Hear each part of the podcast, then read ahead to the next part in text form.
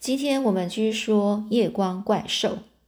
那上次我们就最后说到了，这个他们呢就开始怀疑说，这如果昨天晚上哭的那个声音啊，这听起来、看起来、感感觉就是从那个这个巴利马总管他的妻子的眼睛。他们发现了一些端倪哦，就是他眼睛是肿肿的嘛，所以他觉得说，这昨天晚上明明就是他这个巴利马总管他自己的妻子在哭，妻子就是老婆了哈。那为什么这个总管他要帮这个他太太隐瞒这件事呢？嗯，这时候呢，这个亨利又问啊，可可是这个莫奇马医生不是有称赞吗？这个这个巴利马总管是一个非常正直的人啊。那这个华生啊，他就说，因为他只是一个医生啊，根本看不出一个人的好坏。这亨利又问啊，可是你你不是也是医生吗？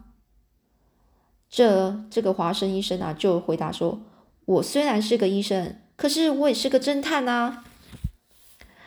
亨利说，哦，那么拜托了，请你快点把这个名侦探的本领赶快露一手给我看看吧。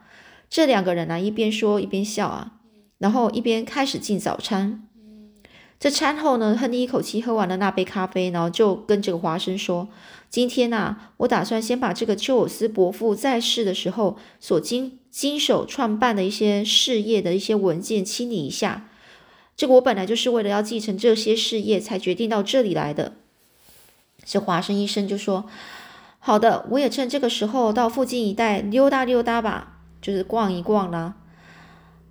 那这个亨利说：“那么，请你早点回来共进午餐吧。”这表面上啊，华生医生好像饭后散步的那种样子，他是独自走出这个宅邸外面。但其实呢，这个这个华生医生他并不是为了散步，是因为呢，他的内心啊就开始怀疑了。这总管巴利马恐怕就是坐在这个蓝色出租汽车里那个。那个怪物吧，唉，不能不查个究竟啊。于是呢，这华生医生就来到了这个古灵堡村，然后一个村落。这亨利打给巴利马的电报，不就是由这个村子的电电信局投递的吗？可是那封电报是不是给巴利马本人的呢？作为一个名侦探，哪怕是在一个微小的一些细节，也不可以放过。在树林的深处，到处排列着矮小的房屋。华生医生呢，是沿着一条较宽大的街道走过去，在不远的左侧看到一座挂着莫奇马医院招牌的一个平房，而这华生医就从华生医生呢，就从这个诊疗室的玻璃窗隐隐约约看到一个身穿白色衣服的人在里面走动着。于是呢，这华生呢就想，那可能就是莫奇马医生正忙吧，我就不必去打搅他了。于是呢，他就一直走过去，往前走。再走不多远呢，这个古灵堡电信局就在面前了。它虽然是一个局，可是一个局的意思就是一个电信局哦。可是，在那一座矮房子里，又分出一半来开糖果店，里面坐着一个年约大概四十身四十岁，然后身材矮小的男人，大概他就是局长吧。于是呢，这个华生呢，他就走进前，然后去问一下。呃，请问你就是这里的局长吗？那这个人呢，他就说是的。你要拍电报吗？这华生就说啊，不不不，我有一点事情想要问问。呃，上星期四呢，从伦敦有一封亨利拍给这个巴斯卡比尔家总管巴利马的电报，的确是直接交给他本人的吗？而这个人啊，他就想一想，就说，哦，是的，是的，我曾经拍过这一封回电，然后给伦敦的这个亨利先生。你就是亨利先生吗？呃，然后华生就说：“不不，我是他的朋友啊。那一封电报是谁交给那位总管的呢？”而这个人就讲啊：“我的儿子啊，哎，吉米，哎，就叫他儿子过来，你过来。这巴斯卡比尔家的总管巴利马，那那一个电报是你送过去的吗？”这店里啊，有一个十三四岁的一个调皮少年，他睁着大眼睛就说：“是啊，是我送去的啊。”于是华生呢就紧跟在。紧跟着，然后就把就是身体而转向这个吉米啊，这个这个调皮少年啊，就问了：那那时候呢，巴尼玛他在家吗？而这少年就说：我听说好像是他在三楼吧。哦，那这个华生就问啊：那是谁说的呢？而这少年说就说啦，他的太太啊。然后呢，这个华生就就问啊，所以你根本就没有看到巴利马吗？这少年就说，这巴利马他在三楼，我在门口，我怎么能够看得到他？那这个华生就问，那么你把电报交给谁了呢？那这个少年就说，我就交给他太太啊，那不是和交给他本人一样吗？这华生啊就说，哦，原来如此啊。这巴利马那时候也许在伦敦吧，这个藏在这个华生他内心的一个疑团啊，嗯，不禁滚滚的涌起哦，就是他觉得他心里那那边想的一些疑问啊，就是突然之间呢，开始有一点点动静了，而那侦探神经呢也突然紧张了起来。哦，我不过是随便问问啊，我打搅你们的，不好意思哦。啊，所以呢，这个华生就这样跟这两个人说，于是呢，他就若无其事的就和他们打过招呼之后就走了出来。这不论是亨利也好，福尔摩斯也好，都因为局长的那封回电而深信巴利马那时候的确是在巴斯卡比尔家里面，比巴斯卡比尔的宅邸里面。但是由于华生实地侦查的结果，竟然发现这个巴利马总管有重大的嫌疑，可见啊。这名侦探华生的本领真的是不凡呐，他就自己认为啦。这时候呢，他就独自徜徉在这个村里的街道上，就在那边走散步啦，走动着，飘飘然，好像自己真的成为一个名侦探了。这巴利马这家伙嫌疑太大了，丘尔斯深夜暴毙在街道上，是巴利马最先发现的，说不定丘尔斯就是被他谋杀的。他后来呢，就从这个莫奇马医生的口里得知，这个巴斯卡比尔家的继承人亨利已经来到伦敦，于是就到处追踪他。哦，所以呢，这个他的意思是说，这个巴利马总管啊，是从这个莫奇马医生的口里、嘴里啊，得知到巴斯卡比尔家的继承人啊，已经来到伦敦，于是他就到处去追踪这个亨利哦，这个继承人啊。直到被福尔摩斯和华生发现之后，才躲避起来，不敢露面。这个怪物巴利马到底受了谁的指使啊？竟然敢这样大胆妄为呢？大胆妄为就是怎么敢做件做这件事呢？做杀杀死了这个继承人这件事事情啊？是一个做总管的，一次又一次的就把这个巴斯卡比尔家的主人啊置于死地，难道是为了可以获得莫大的利益吗？我一定要彻底侦查，来揭穿这个谜底啊！而且呢，这个我啊，就说这华生就这样想啊，我一定要彻底的侦查。而且呢，当这个吉米把电报送去的时候，巴尼马的妻子大概是为了掩饰掩饰这个呃这个总管他到伦敦去的这个行动，才故意推说这个她的丈夫是在三楼上面啊。可见这个女人也是靠不住的。哦，这吉米啊，这吉米把电报送，这吉米就是刚刚说的那个少年哦。可是呢，这个这个巴利呃，就是这个巴利马总管他的妻子究竟是为了什么呢？竟然在三更半夜里哭泣。这华生正在反复的思索的时候，突然又想起了一件事情：今天早上巴利马的妻子是站在门旁，连一分钟都不到就回去了。但是这个华生呢，已经清清楚楚的记住他的长相。好像在哪里见过哎，哎，这感觉又是一个谜，哎，只能等待华生这名侦探去揭发了吧？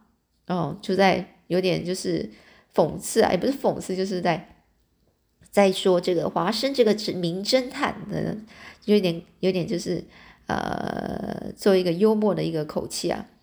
但是呢，就任凭啊，这个华生怎么想，怎么样去想，就是想不起来。究竟在哪个地方、什么时候见过这个人呢？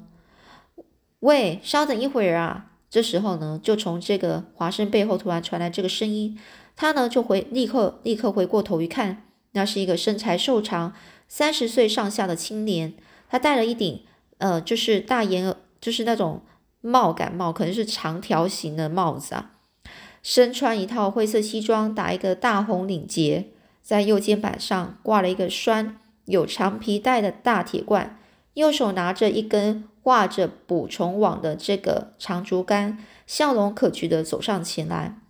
他就问啊，哎，请问一下，你是华生医生吗？哎，真的是非常冒昧啊！我叫做这个史迪布尔顿，我就住在前面不远的地方。就当华生一看到，呃，就是他这个人啊，就说，当我一看到你手上拿着这个捕虫网跟这个铁罐的时候，哦哦，这个讲的这句话的就是华生医生啊，他就说啊，哦，我我看到你手上拿了这个捕虫网跟铁罐子的时候，我就想你应该就是那个博物学家史迪布尔顿先生吗？哎呀，真是久仰大名了！这个华生医生就这样笑着说啊。而这个人啊，这这人就是那个博物学家哦，他就说：“哎呀，真是不敢当啊！刚才莫西马医生在他在诊所里替病人看病的时候，看见看见你啊，从窗外经过，正好我也在他那里，他就告诉我说，你就是名侦探夏洛克·福尔摩斯的朋友，是有名的华生医生。”这次陪着亨利先生来到巴斯卡比尔家，所以啊，我就特地来跟你前来跟你拜访一下。这华生医就说：“不不不，莫奇马医生过奖了。”呃，这个博物学家就说：“啊，你过去所写的这个名称名侦探福尔摩斯，哎呀，我的我的妹妹和我都非常爱读啊。”这华生对于史迪布尔顿仅仅称赞福尔摩斯为名侦探的事情感到有一点不平衡啊。不过啊，说不定可以在史迪波尔顿的身上发现什么线索。而作为一个名侦探，是不能够放弃任何机会的。那是一条极静的街道，路上行人非常稀少。我们两个默默地走了一段路，还是我先开口，就是还是这个华生先开口，提出了有关魔犬的这个话题。这华生医生就说了：“呃，听说这个莫奇马医生向我说过，哎，村子里的人啊，曾经看见过在夜里发着青光。”飞跑、飞过、飞跑而过的怪兽，那到底是怎么回事啊？这史迪希尔顿啊，他不以为然的笑着说：“哈哈，这个莫吉马医生真的像你说过这样的话，那不过是村子里一些无知村村夫的一些疑神疑鬼的话啦。在这里啊，只要有一个人捕风捉影的说他看到了一个如何如何奇怪的东西，别人就会跟着扩大渲染起来，实在是太无聊了。”这华生医生就说：“可是我听这个莫奇马医生说，的确有三个人看到过那夜光怪兽啊。而这个人呢，他就说啊，哎，那三个人啊，我都问过了，他们的话真的没办法相信啊。不过和你在一起的那一位名侦探福尔摩斯先生，他的看法如何呢？”这华生医生啊就说：“呃，这个福尔摩斯啊，他也非常关心那件事啊。”而这个博物学家就说了：“哦，非常关心吗？那么这个名侦探对村子里的无稽无稽的谣言，就是完全是不可信的那个谣言呢，也深信不疑吗？就是也那么相信呢？而且呢，以这种这个怪物作为侦探的对象，特地特地到这个小小村庄村庄来了吗？以这怪物作为侦探的对象，哦，就是。”这个侦探呢，他是为了要找这个找，嗯，找到这个就是解决到底这怪兽的这个事情啊，来特别来到这个村庄了。他说是为了这样一个事情，然后来到这个小小村庄吗？而华生医生就说是是是，不过，呃，这个福尔摩斯他因为在伦敦还有其他更要紧的案件要办，这一时啊分不开身，所以呢没有到这里来。啊这博物学家就说啊，那真是可惜啊。迟早我一定要见见那位名侦探福尔摩斯先生。那见面的时候，我会和他好好的谈一谈。这位博物学家口口声声的称呼福尔摩斯为名侦探，一点都没有没有把这个华生医生放在眼里。哎，这个华生医就说啊，我想啊，等待我露一手给他看看。于是呢，他正在心里想这样的事情之后，突然有一个声音啊来了。这个史蒂史迪布尔顿啊，就是这个呃，就是博物学家就叫了一声，连忙举起他的这个捕虫网，然后就向道路左边的这个草草地上扑了过去。只见到一只紫色的蝴蝶在草地上张开翅膀飞舞着。这史迪布尔顿呢，他也挥动着捕虫网，跟着这个蝴蝶或左或右的追上去。这突然之间又呀了一声啊的一声，然后。那网子就向草草地上扣了下去，但是那只美丽的紫色大蝴蝶竟然从草地斜着身体向对面飞走了。这个人啊就说完了，跑掉了。这博物学家立刻从草丛里追过去，只远远的看着他那大草帽，然后呢晃动着，能抓得到吗？这个华生医生正在为他这个博物学家担心这件事啊，突然就从右边斜坡上传来了脚步声。这华生医生他猜呀，应该是村里的人吧？